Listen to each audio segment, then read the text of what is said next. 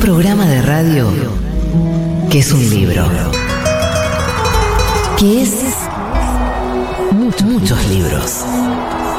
Una conversación polifónica. Una lez y un carnaval. La pequeña voz del mundo que suena detrás del ruido. Un libro que es un programa de radio es un libro. Tómalo en tus manos. Abrilo, olelo. Sentí, sentí sus páginas. Y prepárate para el mejor de los viajes. Juan Francisco Gentile y Eugenia Sicabo te dan la bienvenida a Marcar como leído.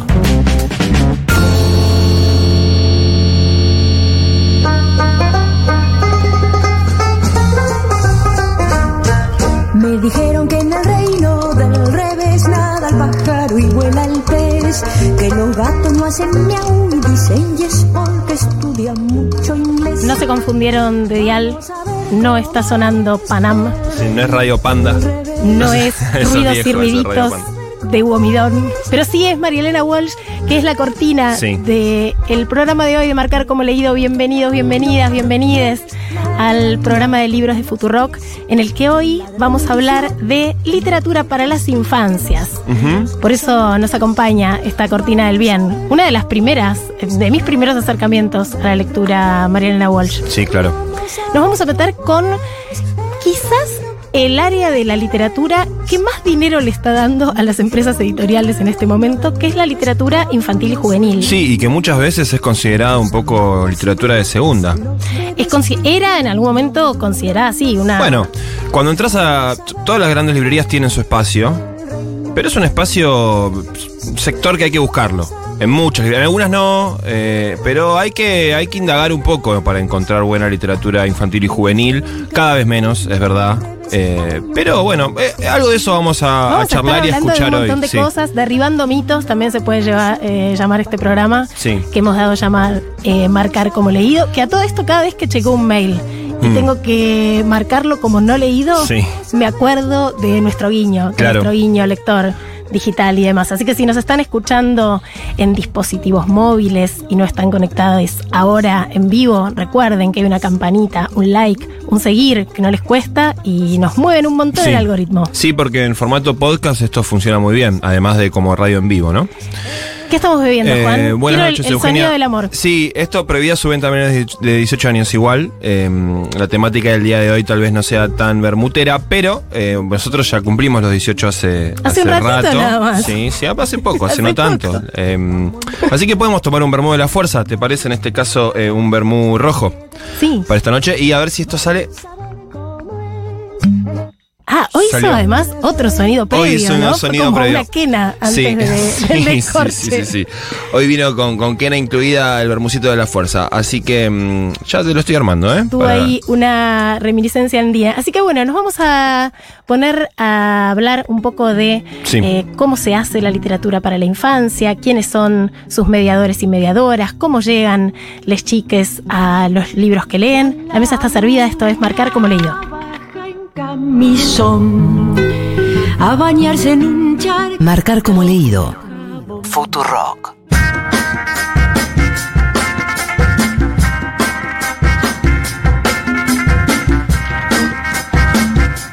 Cosas que más me subleva a la hora de hablar de literatura para niños, niñas y niñes es este, esta letanía de, ay, los chicos ya no leen, los chicos no leen, clásico. están con las pantallas, están con los jueguitos. Y curiosamente, y quizás por estar con las pantallas y por ser una generación digital, creo que el último fetiche de las infancias es el papel de los libros en papel. Sí. Porque si uno se pone a pensar, no hay otros consumos culturales que uno pueda atesorar. Hoy ya las chicas no compran eh, discos ni CDs, eh, las películas tampoco tenés el VHS en tu casa, no hay un vínculo eh, táctil con, Sí. con ningún objeto de la cultura por fuera del libro. Y cada vez los libros infantiles se fueron sofisticando más. Contémosle a la gente que estuvimos hace muy poquito en la Feria del Libro de Buenos Aires transmitiendo el programa desde el stand de Futurock y flasheamos con la cantidad de ofertas de libros para las infancias con Juan. Sí, un montón. O sea, cosas que desconocíamos por completo. Eh, están enteros, ¿no? De una producción de traducciones. Sí. eh, bueno, de, de esta apoyatura visual tan importante que tienen sobre todo los libros de la primera infancia, donde el acercamiento Sí. es a las imágenes y no es a las letras. Sí, sí, bueno, porque el libro eh, es prácticamente imprescindible en las crianzas. Eh, cuando, cuando uno tiene en casa niñes, eh, yo siempre me acuerdo, bueno, mi hija ya está un poco grande y ya no, no le leo a la noche hace ya varios años, pero yo me acuerdo que era un, un mantra completamente indispensable para la hora de dormir. Y ya estábamos en un momento de, de redes sociales, de celular, de videos. Mi hija es nativa digital, o sea, eh, nació en el año 2010, entonces la pantalla touch eh, siempre fue algo parte de su vida, pero era irreemplazable el cuentito a la noche. Y a mí eso me flasheaba, porque yo agarraba el libro que me leían a mí de María Elena Walsh, eh, también agarraba cosas más edi- editadas eh, en ese momento, pero digo, el, el dispositivo libro no, no, no había con qué darle. Eh, funcionaba siempre para el momento de la, de la noche y si no estaba era un problema. Entonces, bueno, es un momento de la vida donde los libros tienen una relevancia muy, muy importante. Porque además es un momento sí. de encuentro. Sí, esta, claro. esta escena que vos estás contando implica más que la historia que te cuenta tu papá. En este caso es estar también compartiendo el último momento del día. Sí. eh, imaginando juntos, además, y Sí. pudiendo contrastar con otro eso que se forma en tu cabeza después cuando sos lector autónomo. eh, y ahí tenés un interlocutor al lado. Sí, sí, total. te lee. Sí, es que es un momento mm, que se comparte entre dos personas. Es el, eh, alguien leyéndole a una niñe en su cama, mirando un, un libro, con, mirando las ilustraciones. Bueno, es como medio fuera del espacio-tiempo. Se, se- se- se sale del día, del día que cada uno tuvo en su trabajo, en su jardín o eh, donde fuera que esté ese niñe eh, en, esos años. Eh, y, hay como una cosa de, abstraerse. Y eso solo lo permiten los libros. Probablemente, bueno, uno puede decirlo, lo puede permitir, sí, un dispositivo electrónico en el cual estemos leyendo. Mm, a mí no, no me funcionó de la misma manera. No sé qué es. No sé si es algo del, del- del- de lo táctil, de, lo, de la forma de encontrarse con la hoja, con el papel.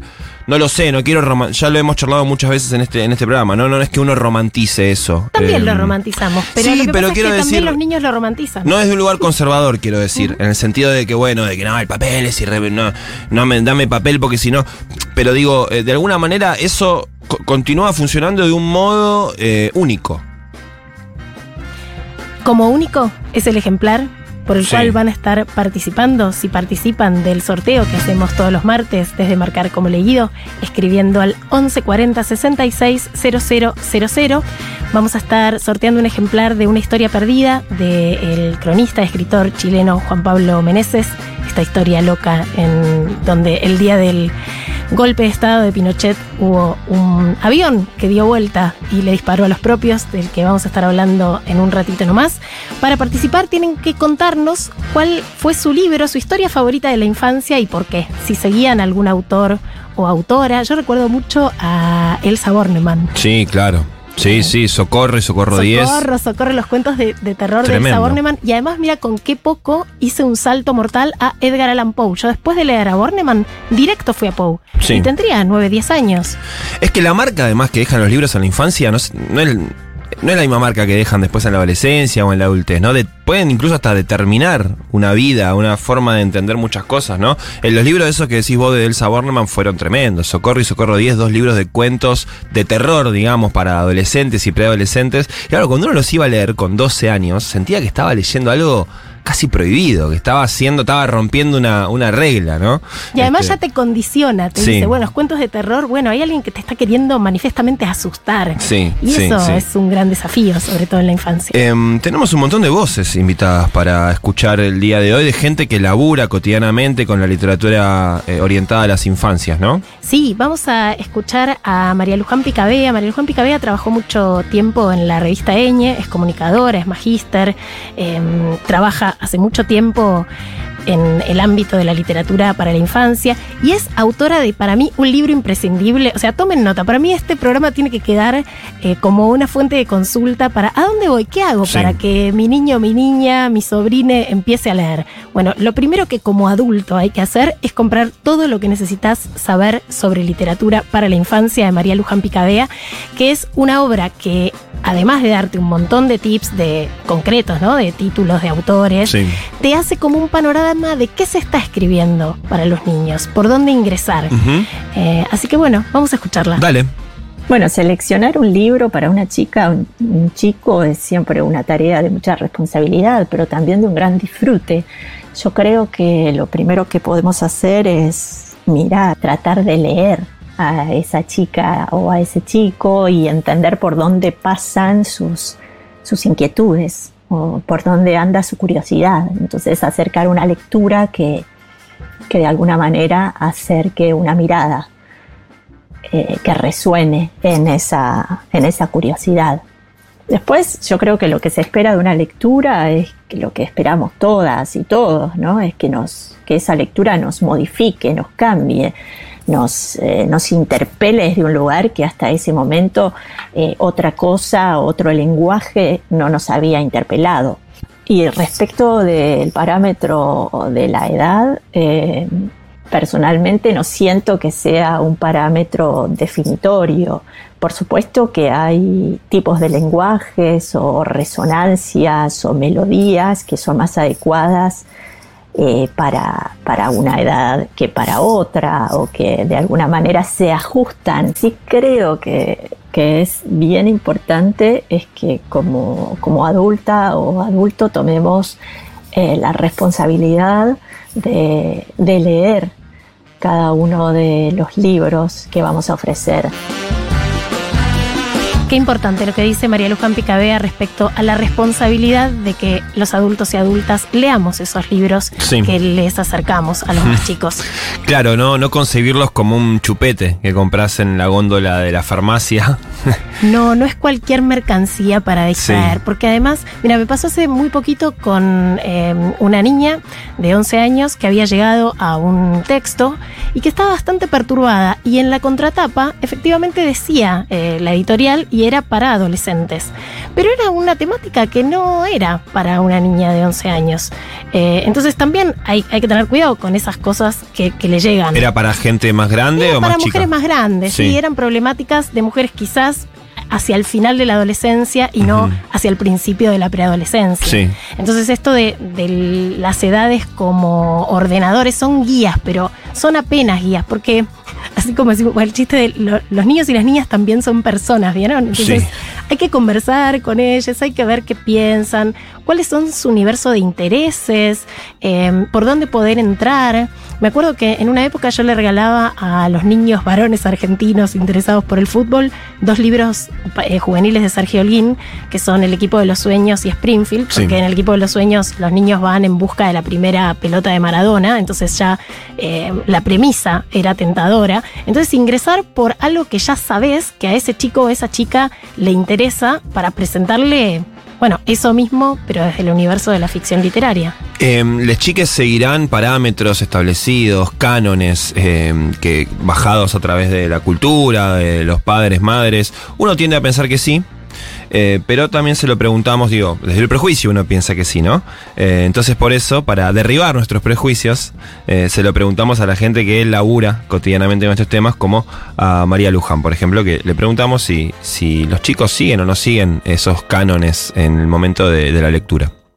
No sé, no sé si creo en, los cánones. Me parece que las chicas y los chicos ignoran los cánones eh, y un libro les, les atrae o les los conmueve o, o los inquieta eh, por, por razones que, que no obedecen a, ningún canon eh, simplemente porque tienen la sensibilidad de poder nombrarlos en, en un cierto momento de sus vidas.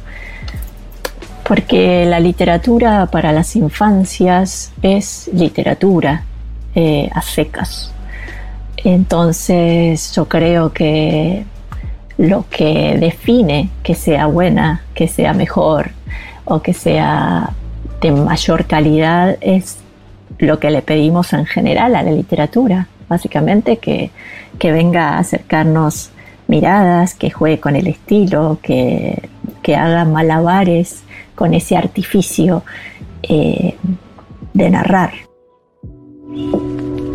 Una remera que diga, les hmm. niñes son personas y la, la literatura para la infancia es literatura. Sí. Claro, ¿por qué medirla con otra vara? Eh, Luján Picabea, en su libro Todo lo que necesitas saber sobre literatura para la infancia, que lo publicó Paidós hace varios años ya, cita a Michel Tournier que cuenta que no le gustaban los libros escritos para niños, que los consideraba subliteratura, pero que en su lista de maestros destacaba gente como Kipling o Jack London o Saint-Exupéry y decía, son autores que no escriben nunca para los niños, solo que escriben tan bien que los niños pueden leerlos. Claro, porque ahí, también. Claro, total. Porque también aparece ese, ese gran mal, ¿no? Que rodea los contenidos orientados a las infancias. Diría yo los malos contenidos orientados a las infancias, que es la subestimación de ese público, ¿no? De esa cosa de hablarles como si fueran tontitos, ¿no? Con, con.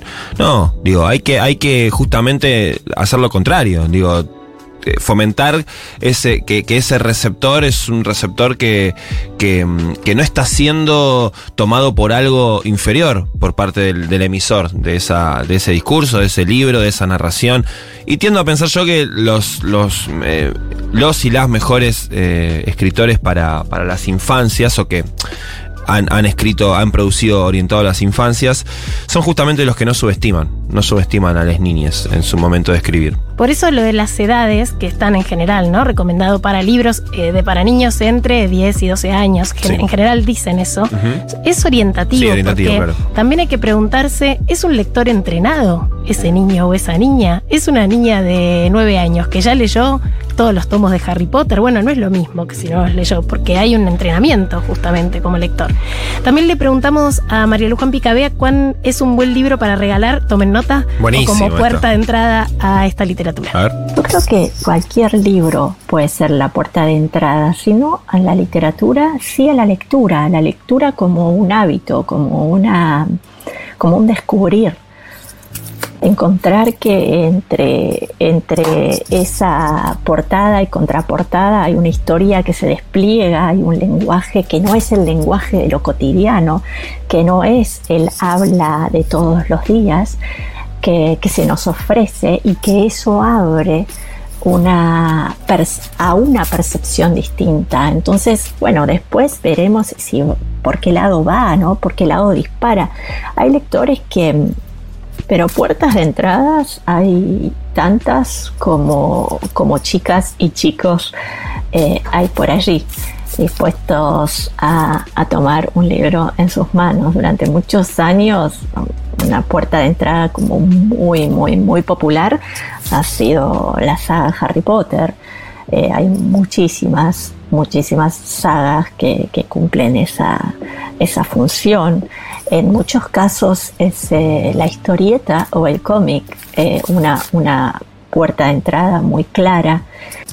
Y también desde, desde hace un tiempo y, afortunadamente con, gozando de una muy buena salud, eh, en el mercado local los libros álbums son, son grandísimas puertas de entrada en, en ese lenguaje artístico y literario.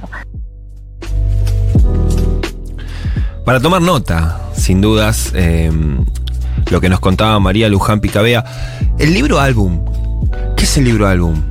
El libro álbum es el que se apoya en eh, ciertas imágenes, ¿no? Claro, Si no entiendo mal. pero estoy, yo estoy pensando, estoy, lo estoy preguntando en este momento por pura este, ignorancia, porque lo- cuando escuché el, el- el audio de Luján en la previa me había quedado marcado la pregunta en la cabeza, porque la, la mayoría de los eh, libros orientados a las infancias tienen una presencia importante de las ilustraciones, ¿no? Que también es otra gran dimensión, porque ahí laburan eh, digamos, hay un, hay un, un oficio muy importante en la literatura orientada a las infancias eh, que no está muchas veces en, en la, li- la literatura para, las para la adultez, que son los ilustradores y las ilustradoras, que tienen una relevancia muy importante, ¿no? Para, para la literatura infantil. Sí, yo entiendo que son los libros que están apoyados exclusivamente en las imágenes, Claro. dirigidos al público que solo lee imágenes. Porque también Ujú. es un error pensar que quienes no pueden todavía leer palabras, o sea, no están alfabetizados, no pueden sí contarse historias a través de las imágenes. Sí. Porque hay una narración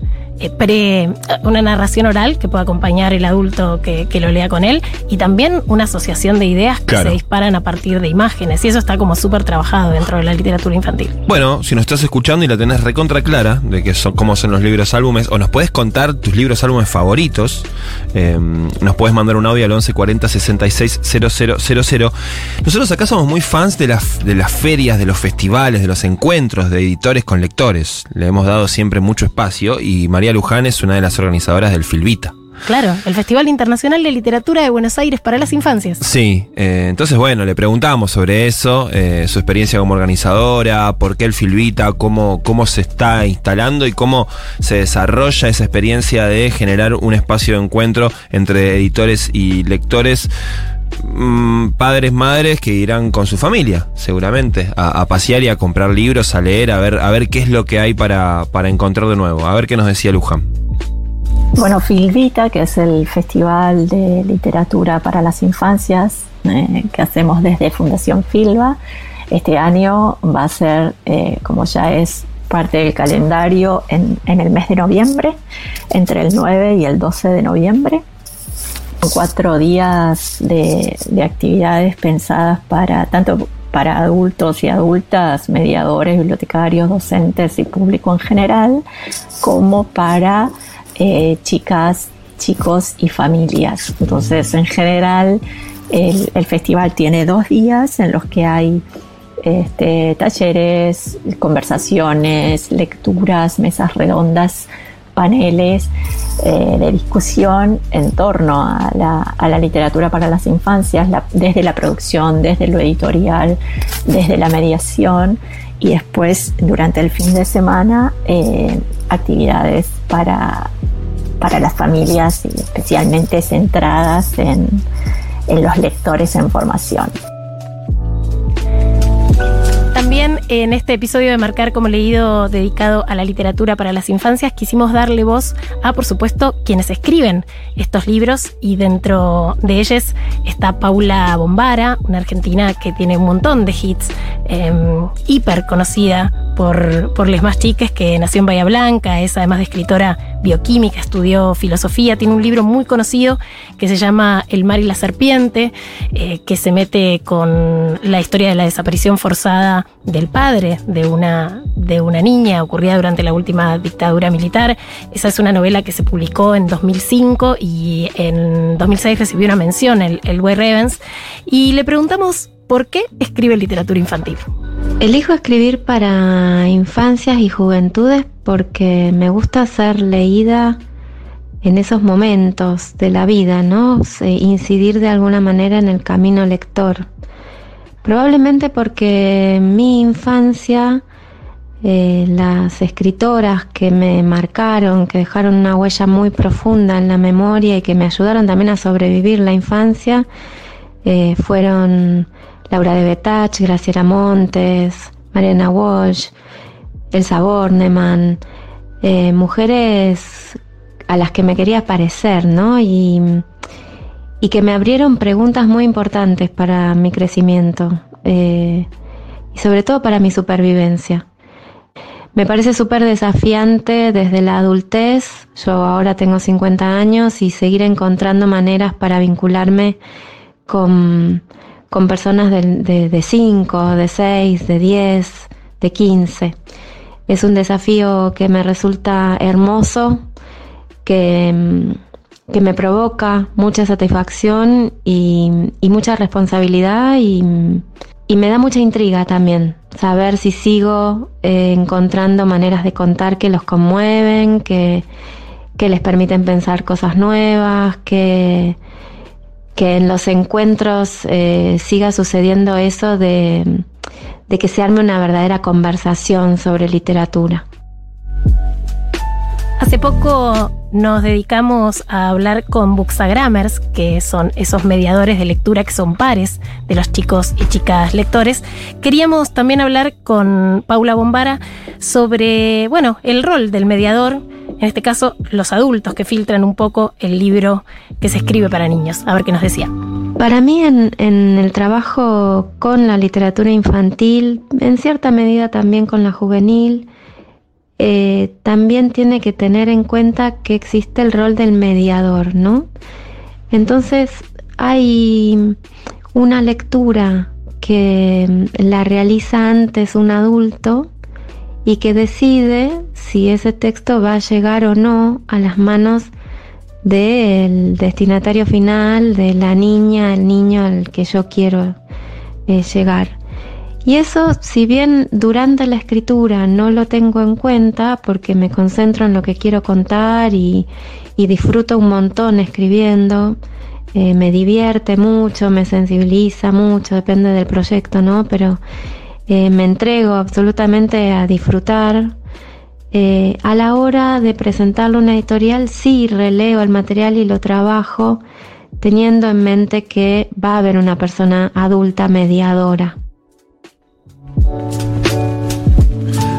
Claro, la centralidad, ¿no? De los mediadores de, de, lectura, porque cuando un niño y una niña se acercan a un libro, casi siempre eh, lo hacen en primera instancia eh, a través de un adulto, una adulta, alguien que está en la escuela, en el aula, en el jardín o en su casa.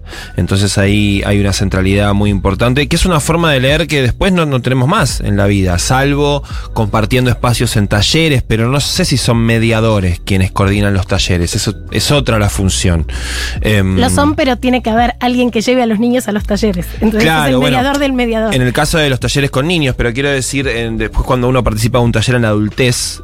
sí, porque son facilitadores de lectura. Son facilitadores de lectura, sí, sí, pero bueno, se, genera ya otra dinámica, ¿no? Entre, entre adultos que, que cuando alguien, un adulto le está eh, acercando un libro a un niño.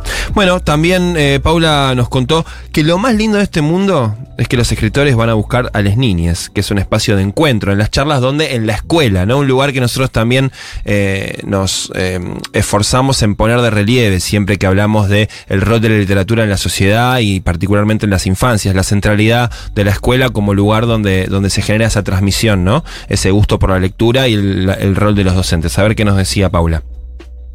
Algo muy lindo que sucede habitualmente con los libros para, para niños, niñas y jóvenes es la situación del encuentro, eh, que suele ser en, escuelas, en bibliotecas, eh, no tanto en festivales o en conferencias como sucede en la literatura para adultos, sino que nosotros vamos a sus espacios. Eh, nos acercamos a sus escuelas, nos sentamos en el escritorio de su maestra o, en una ronda en el patio o vamos a sus lugares. y en esos lugares, en esos a veces son jornadas enteras donde hay actividades especiales y vamos y vemos sus trabajos. En esos momentos eh, suceden intercambios, conversaciones que son muy conmovedoras para mí, eh, que me dejan pensando mucho tiempo, como que revalidan el deseo de, de seguir buscando escribir para ellos, ¿no? Paula Bombara, además de El mar y la serpiente, que es esta novela hiper conocida que se lee en muchas escuelas, le hizo como una segunda parte, La sombra del jacarandá, en donde también se mete con el pasado y las huellas de la última dictadura militar en Argentina. Y tiene un libro que es buenísimo que se llama La fuerza escondida, de Juana Zurduy, que también le acercó a muchos niños y sobre todo niñas esta figura patriótica argentina. Te propongo que después compartamos eh, las, las portadas hacemos algunas fotos. Ah, porque yo estoy haciendo despliegue acá de mi colección de zona libre. La mesa con, con, el despliegue de libros. Porque yo soy eh, una adulta fetichista con todo tipo de libros, como verás, ¿no? Sí. O sea, tengo cosas de la literatura infantil y juvenil que las tengo porque las quiero leer yo. Después en nuestras redes sociales eh, van a encontrar alguna historia, seguramente, con alguna foto donde mostraremos las, las, portadas de los libros que les estamos recomendando. Eh, para que participen del sorteo de una historia perdida, del que les voy a estar hablando en minutitos nomás, tienen que escribirnos o mandarnos audios al 1140 66 000 y nos dicen cuáles son eh, sus autores para chicos favoritos? ¿Cuáles fueron los libros de infancia que más los marcaron? Acá tenemos una enviada especial de lujo, Natalia Páez, que va a estar dando testimonio también en breve. Nos cuenta que el libro álbum es un libro que no se puede entender si lo lees en la radio porque solo se entiende si ves la imagen. o sea, el sentido, se, completa. completa viendo la imagen. Perfecto. Y tenemos uno más de, de Paula Bomara, a quien le preguntamos sobre qué tan fieles son las niñas lectores y cómo es su relación con ellas. Lo que sí tengo muy presente es que en la mayoría de los casos seguramente los chicos y las chicas van a llegar a, mi, a mis libros por obligación o sugerencia de un adulto, ¿no? O porque se los proponen en los colegios, o porque los reciben de regalo de alguien, o porque en la biblioteca se los recomiendan, o porque, no sé, eh, llega a sus manos desde un adulto. Entonces, eh, me preocupa mucho que esas primeras páginas que ellos leen de manera casi obligada se vayan transformando después en páginas que eligen leer y que, y que terminen sintiendo que el libro lo eligieron ellos de algún modo, ¿no? Como, como dar esa vuelta, generar esa, esa ansiedad lectora que haga que, no sé, si la maestra les dice, bueno, leemos un capítulo por, no sé, por semana, eh, los chicos y las chicas desobedezcan y lean el libro entero en una semana, ¿viste? que pasen esas cosas me, me hacen súper feliz y, y, es lo que me dicen después en, en las visitas, en los encuentros con ellos en las escuelas. La fantasía de Paula Bombara de la rebeldía es desobedecer a la japonesa. Sí. Tipo, claro, en vez de hacerte paro, te trabajo 14 horas. O sea, querías que te leyera un capítulo para la escuela, te leo el libro entero. Como ganar por cansancio directamente. Bueno, no te aguanto más. Dale. Dale. Juan y Eugenia. Eugenia. Martes, de 20 a 21. Futurock.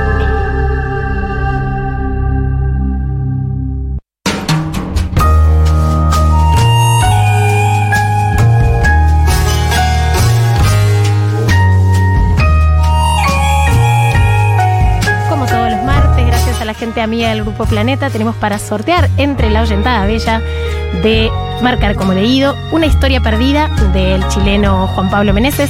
Para participar del sorteo del libro nos tienen que mandar audios al 1140 66 000 y contarnos cuál es su libro o historia favorita de la infancia y por qué.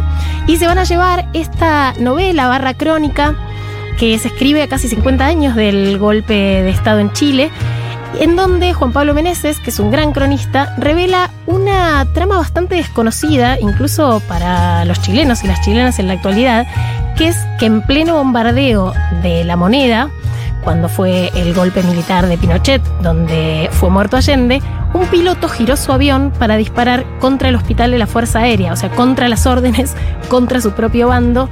Y ahí hubo un montón de mm, esfuerzos, evidentemente, para callar esa historia, algo parecido a lo que pasó, Sí. por ejemplo, en el Pentágono el día Me del 11 de septiembre. sí, me encanta ese, mm, ese género que es el de mm, militares que se ponen en contra de su propio, su propio ejército en situaciones de golpe de Estado. Eh, acá en Argentina está la historia de Juan José Valle, el, el militar que se opone al, al golpe de Estado que derroca a Perón. Eh, y bueno, después es fusilado y demás. Eh, pero, pero me gusta ese. eh, imaginar, ¿no? Ese, ese militar eh, rebelde que Y hace, además en un hace una acción impredecible. en el ¿no? medio de un bombardeo Kamikaze, total. es hermoso. sí. Literalmente kamikaze. casi literalmente kamikaze porque Sí. no se supo nada de ese piloto. Estuvo la hipótesis de que era un traidor, estuvo la hipótesis de que era un inexperto. Yo abogo por la, la primera, que hay alguien ahí que era un sí, demócrata. que toma una decisión, Claro, que claro. toma una decisión ética. Y bueno, y entre fragmentos de esta historia que va a ir reconstruyendo Meneses, también va reconstruyendo su propia historia y su infancia en tiempos de dictadura en Chile. Es una novela que es como un viaje por diferentes lugares del mundo eh, interior y no solo exterior. Eh, así que una gran crónica de un evento poco conocido de América Latina, se llama Una historia perdida de Juan Pablo Meneses. Participen y el libro es suyo. Y además vamos a tener libros de, eh, infantiles. Sí, Estamos sorteando libros infantiles. Ya te digo cuáles, por Último ejemplo. momento. Mirá, tenemos dos libros infantiles. Es. Ya está, que lo tengo, sí, sí. Todas las hojas se están volando. ¿eh? Es una canción de Mariana Baggio, ilustrada por Daniela López Casenave. Y Raf y su puerta, de Florencia Fragasso y Eva Mastroguolio. Así que tenemos libros infantiles también. Participen 11 40 66 000. Marcar como leído. Futurock. Hoy en Marcar como leído hablamos de literatura para las infancias y estuvimos pensando también un poco el proceso de edición de este tipo de libros. En este bloque queremos agradecerle a la editorial Capeluz, Norma, que nos envió ejemplares infantiles y también a Pupec, que nos mandaron sus hermosos libros, algunos de los cuales vamos a estar sorteando entre la oyentada. Y dentro de este bello ambiente literario consultamos a una experta en editoriales infantiles y juveniles, que es Natalia Páez. Ella es periodista cultural, especializada en libros, es editora, trabaja en editores en Ediciones Norma, en el área de marketing y comunicación. Sí. Y hasta el año pasado fue vicepresidenta de la comunicación de Comisión de Actividades Juveniles de la Feria del Libro de Buenos Aires, así que nos contó qué es lo específico dentro de la literatura infantil. Hola amigues de Marcar como Leído. Aquí fiel oyenta y muy manija por verlo. La literatura infantil y juvenil en Argentina ha experimentado un crecimiento muy significativo en los últimos años, tanto en términos de producción como de recepción por parte del público. En cuanto a la producción, cada vez son más los autores y autoras que se dedican a escribir para las infancias y juventudes y abarcan una variedad muy amplia de temas y géneros.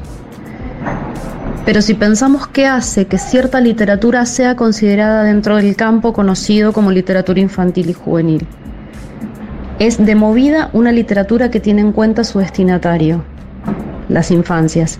Y las infancias son una construcción social. No es lo mismo lo que se construía como el niño de ayer que el niño de hoy. Es una literatura que además se sabe mediada por otros que son quienes le acercan a esos niños un libro. La literatura de adultos no está organizada por franjas de edad, como no debería estarlo la que va dirigida a las infancias. Sin embargo, es una buena guía para los mediadores a la hora de ir a comprar un libro.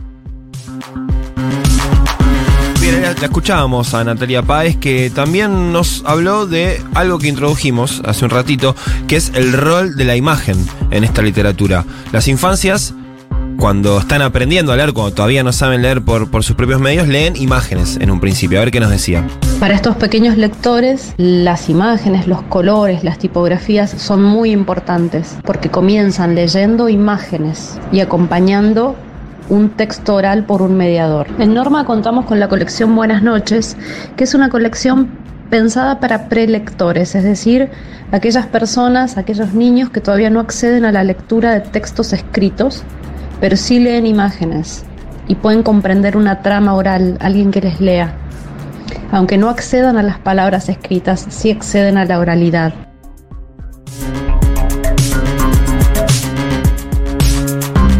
Y por último le preguntamos a Natalia Páez sobre las y los lectores infantiles, cómo se trabaja para ellos y ellas. La literatura infantil no debiera ser una literatura para algo, para enseñarle al chico a hacer alguna cosa o para transmitir algún valor o saber. Cualquier texto o cualquier literatura en tal caso transmite saberes o conocimientos. En el caso de, por ejemplo, la colección Lucía y Nicolás, donde hay un título Quiero pis, ¿no? Los personajes aprenden a ir al baño. Pero atrás a quién tenemos? A una autora como Margarita Mainé o una ilustradora como Nora Gil, cuando son libros que tienen la finalidad de acompañar un proceso de aprendizaje vital, nuestra misión es que por detrás haya un artista, una escritora, que no sea un libro ad hoc. Qué interesante lo que decía Natalia Páez de que no tiene que ser instrumental Claro. la literatura infantil, como no puede ser instrumental ninguna literatura, porque tiene que tener ese valor literario. No obstante, pienso en que la nueva literatura infantil, pienso en autoras como Liliana Bodoc, que tiene un libro llamado 3155 o El número de la tristeza, que habla de, mm, de, un- de tres historias que relatan esos años oscuros de la dictadura y, to- y todos los protagonistas están leyendo el libro de Bornemann, Un elefante ocupa mucho espacio, que fue prohibido mediante el decreto justamente eh, 3155, o la colección Democracia, que tiene la, la editorial Norma, que se mete con cuestiones bueno, de, de la política de los últimos tiempos, pero traducidas para, para infancias. Bueno, ahí es que me parece que hay una clave también eh, para pensarlo, eh, para abrirlo y no para, para cerrar nada. eh, que es que si la literatura para las infancias tiene una intención pedagógica, es decir, como decía Natalia, sirve, tiene que servir para algo, es decir, si eh, busca instalar alguna serie de valores, cosmovisiones y moldea personalidades, eh, futuros adultos, o por el contrario, no, y tiene una, un- perspectiva más bien de abrir, más que de moldear. No sé, no, no tengo la respuesta. Qué sé yo, por ejemplo, antes en las, eh, los modelos de familia que se veían Sí. en los libros infantiles era mamá, papá, familia tipo heterosexual, normada, clásica, y cada vez más hay eh, historias con familias enf- Mayor diversidad. mayor diversidad, Sí. cuestionar estereotipos de género. Entonces sirve para algo. Y para mí sí, porque hay Nos uno- peleamos entonces con Natalia. No, porque hay que ver cómo está resuelto, porque si es una bajada de línea a la que se le ven los hilos, es como cuando una literatura es panfletaria para Claro, los claro. adultos. Hay que hacerlo con Sí, talento. ese fue el gran error que, mm, que, que Piné. Voy a, voy a criticar a la revolución rusa, pero digo, el realismo socialista, eh, la literatura que producía era el obrero, iba y estaba, que, eh, Con la voz, el oprimido martillo. por el capitalismo, tuberculoso y tosía. Eso no, no, la verdad que nadie tenía ganas de leer eso en su casa el domingo. Entonces digo, cuando la baja de línea por ahí es así tan eh, burda, de alguna manera, eh, sí, tal vez no es efectiva, ¿no? Em, Y hay libros que también sacuden las certezas de madres y padres. Yo recuerdo hace 10 años haber encontrado Héctor, el hombre extraordinariamente fuerte, se llama así, de Magali Yo, yo se lo he leído a, a mi hija ese, ese libro y le gustaba mucho. El hombre más Julia, fuerte hija, sí. del circo que tiene el secreto de que le gusta tejer. Sí, le gusta tejer Y y, está es un, es de la sensible, es un sensible total. sí. Es un heterosexual que le gusta tejer. Sí, claro, y que sufre, y, eh, o sea, es musculoso, Y es débil. pero es débil desde lo emocional y así se lo muestra. Sí, sí, me acuerdo mucho de ese libro. Bueno, ese libro fue bastante parteaguas en cierto círculo de amistad. Total, total, lo recomiendo mucho, muy bueno. Yo también. A ver qué dicen del otro lado, que nos mandaron un montón de audios. Hola, ¿cómo están? Hola.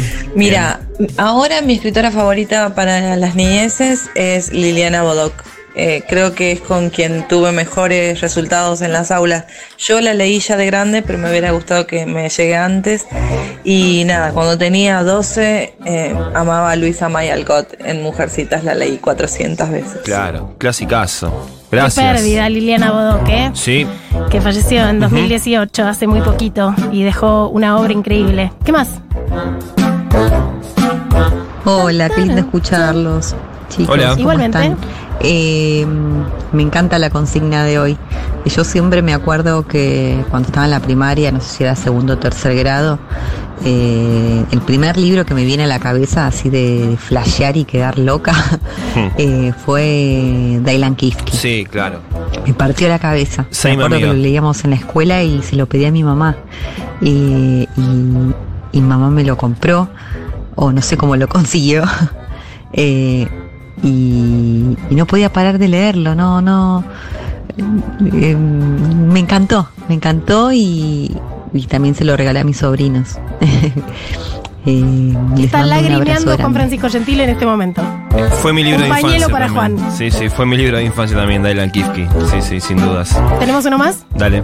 Hola amigues de Marcar como leído. Hola. Aquí fiel oyenta y muy manija por verlos de nuevo en vivo. Eh, mi primer libro, el que tengo registro, se llamaba El Vendedor, me lo regaló mi madre a mis seis años y fue mi puerta hacia la literatura. En mi casa, que no había muchos libros, ese fue el primero y la historia era de un vendedor que eh, no podía vender libros y termina vendiendo amistad. Eh, libro regalado en la década de los 90, cabe aclarar. Gracias por hacernos felices los martes. Gracias a Besos. vos. Gracias a vos, todo no se compra, todo no se vende. ¿Qué es eso de andar comprando la amistad? Bueno, sigan mandando sus audios, sea al 1140 660000 para contarnos sus eh, recuerdos, sus historias, sus libros eh, favoritos orientados a las infancias, ya sean las infancias propias o las infancias de sus hijos, eh, quienes tengan, o, sobrinos, sobrinas, eh, quienes sean aquellas eh, con quienes han compartido libros, que en un ratito nada más vamos a anunciar quién se gana los libros que tenemos en el día de hoy. También nos preguntamos eh, en, este, en este programa sobre todo en este año 2023, que es un año electoral, donde se van a definir eh, los destinos de- del, del gobierno argentino y está tan dividida, digamos, qué miedo, la discusión. Qué miedo loco. Sí, sí, y que la- digamos las, los proyectos son tan distintos, tan, tan claramente di- divergentes respecto de cuál es el rol que tiene que jugar el Estado en la sociedad, si tiene que ser de alguna manera eh, un, un actor fuerte de peso que oriente eh, las, las políticas, en particular aquí pensando en las políticas culturales. Entonces le preguntamos a Teresita Valdetaro, que es la coordinadora del Congreso Internacional de Promoción de la Lectura que se hizo el año pasado y dirige la editorial Estación Mandioca, la consultamos acerca de cuál es el rol del Estado y por qué es importante o no un Estado presente en la promoción de la lectura en las infancias. El estado presente es fundamental. Ahora estamos atravesando una experiencia de compra de libros inédita y, y también esto de que los libros estén en las, en las casas, que en todas las casas haya libros. Uno escucha muchos testimonios de gente que los primeros libros que, que llegaron a la casa fueron los, los de la escuela, los que pedían en la escuela, los que la escuela les daba. Así que, y esa es función del Estado principal, de que, o sea, sin libros no se puede leer, sin libros no se puede aprender. Eso es como básico, pero bueno, coinciden los, eh, coinciden los especialistas. Acabamos de cerrar un, un este, congreso de lectura, bueno, en el marco de la Feria del Libro y fue una de las coincidencias, ¿no? La importancia de los libros y de libros buenos, de libros de calidad y de libros variados. Y estos los proporciona el Estado. Lo ideal es de manera directa estas compras así, de, de estar presente y entregarle a cada chico eh, y chica la, eh, los, los libros que necesita. Y bueno, y cuando esto cuando hay medios, que es de desear que siempre hayan, y si no, a través de la creación de bibliotecas, bibliotecas escolares, bibliotecas municipales, bibliotecas populares. La lectura es un derecho eh, y el Estado tiene que garantizar, a mi juicio, eh, la llegada de los libros. Bien, quedó claro lo que piensa Teresita y mm, bueno, creo que acá eh, nos sumamos a esa mirada respecto de cuál es el rol del Estado en la promoción de la lectura. Y a propósito de esto, hace un par de días surgió una carta que escribieron buena Sí. parte de las editoriales de libros infantiles y juveniles que mm, queríamos hacerla visible desde este medio porque están diciendo que necesitan medidas urgentes. El jueves 11 de mayo se entregaron los destacados de Alija, que es la Asociación de Literatura Infantil y Juvenil de la Argentina, y este premio, que significó una gran alegría, tuvo una contracara triste porque varias de las personas que recibieron el premio advirtieron que justamente los libros que estaban siendo premiados, como tantos otros reconocidos con premios internacionales, hoy no podrían ser producidos en Argentina. ¿Por qué no podrían ser producidos en Argentina? Sobre todo porque los precios del papel, la cartulina y el cartón, que están impuestos por solo un puñado de empresas y que no están teniendo ningún tipo de regulación, son escandalosamente altos y prácticamente los más altos del mundo, con lo cual los libros que se imprimen en el exterior tienen hoy costos más bajos que los que se imprimen en el país.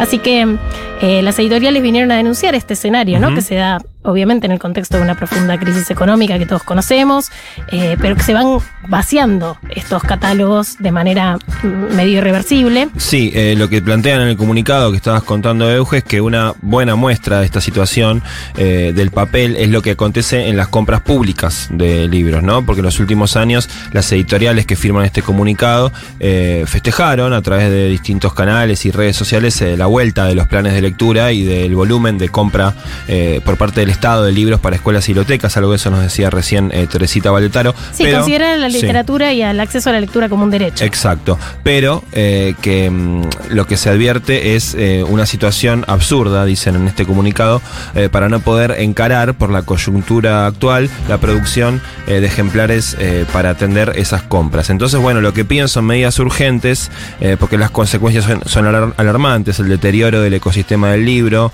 que involucra a miles de autores, profesionales, organizaciones, empresas e industrias de distinto tipo y tamaño, y también el empobrecimiento de la oferta cultural orientada a las infancias, ¿no? Con menor variedad de libros, menos prácticas de lectura, menos desarrollo de las funciones cognitivas asociadas y distintas cuestiones más eh, que tienen que ver con esto que está describiendo una cantidad importante de editores y editoriales, ¿no? De las más... Casi eh, la totalidad sí, de con- las editoriales que editan- dedicadas sí, específicamente sí. A, a la infancia. Sí, así es. Bien, eh, bueno, el apoyo de Por sin supuesto, dudas eh, de sí, parte y como visibilizar que esta es la situación. Y nos vamos a pasear un ratito a la librería. Dale. Subrayar o no subrayar los libros. Esa es la cuestión. Marcar como leído. Futuro.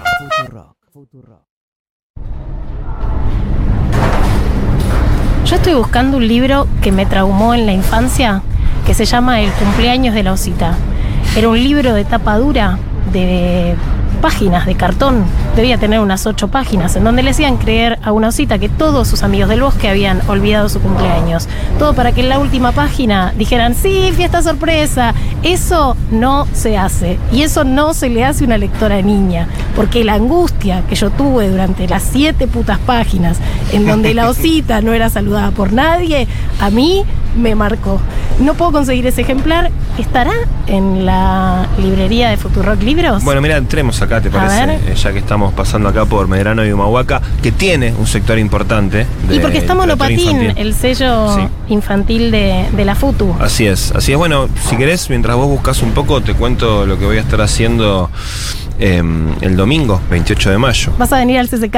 Te- si querés, te invito, vamos. Yo ya voy. Vos estás ahí en el panel, así que Yo te estoy invitando en este momento.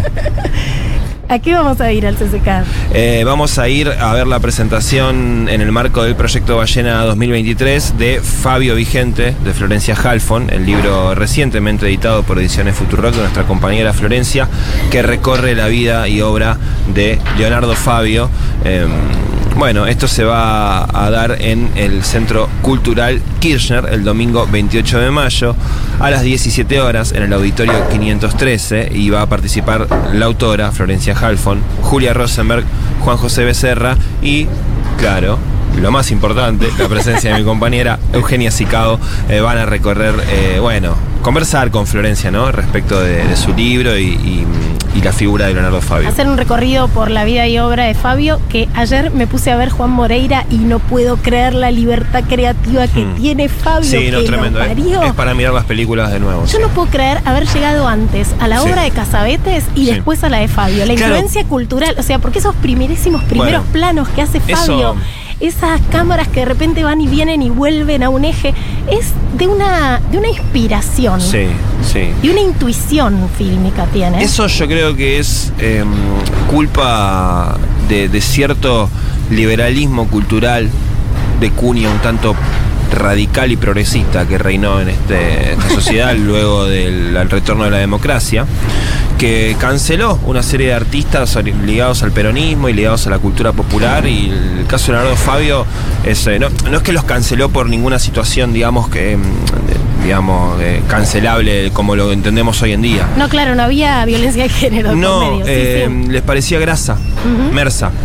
Entonces, eh, como que se, se quedaron con la idea del Fabio que hacía canciones de amor, melódicas, eh, un poquito eh, cursis a veces, pero claro, es lo que decís vos, vos lees las, ves las películas de Fabio y sentís que estás viendo, no sé, cine de Vanguardia, vanguardia, vanguardia. de francés. ¿viste? Increíble, Sí. increíble. Bueno, el, cum- el cumpleaños de la osita no lo consigo. Si alguien me lo consigue, voy a estar muy Bueno. agradecida. Y llévate un ejemplar de Fabio Vigente. Me voy a llevar un ejemplar para... mm, Para que te lo Sí. firme Florencia. para ir el domingo 28 a las 17 al CCK a escucharte a vos, escuchar a Florencia y que me estampe el autógrafo en la primera página del, del libro. Nunca la última oración de un libro dice, lo mató el mayordomo. Marcar como leído. Un libro es mucho más que su trama. Yo no había conocido amor, yija los dioses. No tuve niño, mi panza era cosa pudría. Entonces que la vi, a ruedas de la ciudad. Mala cosa digo, guerra es terrible. Venía toda picá por los bots. Deseo tuve de abrazarla y protegerla, pobrecita ella. Nada más que una niñita y ver tanto horror como hay en el mundo. Le pregunté su nombre. Salomé, dijo, y la llevé a casa. Ese fue el final de Salomé de Elaine Vilar Madruga, publicada por La Pollera.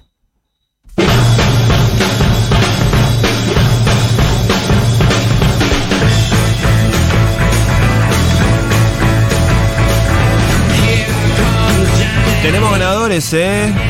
La escribana Morán La escribana sacó Daniela la Morán lapicera.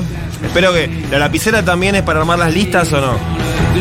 sacó el bastón de Mariscala. Sacó el bastón de Mariscala, que lo tiene, lo tiene siempre. Siempre, claro. Daniela Conducción. Sí, total. ¿Querés que te diga?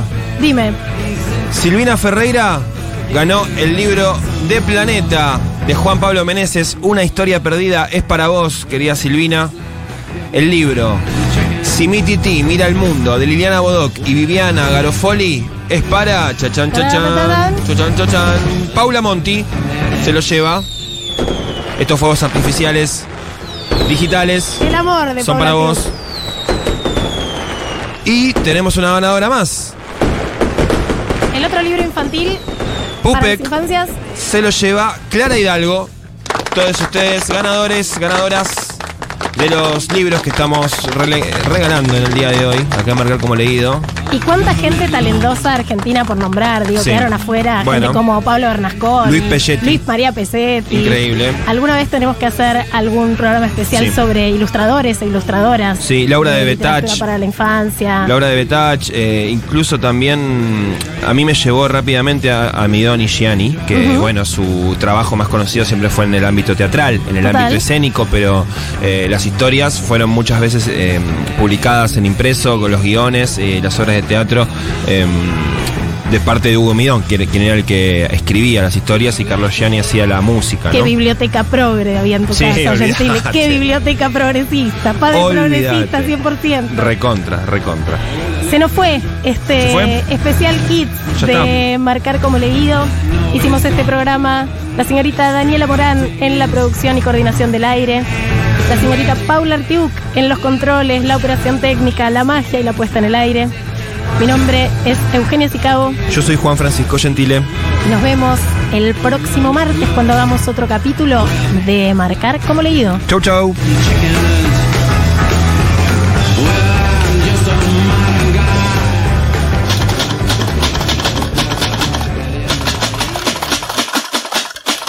Este programa de Marcar como leído se terminó de imprimir en los estudios de Futurock en mayo de 2023 en letra Titano, diseñada por el tipógrafo italiano Alessandro Butti. Marcar como leído. Futuro.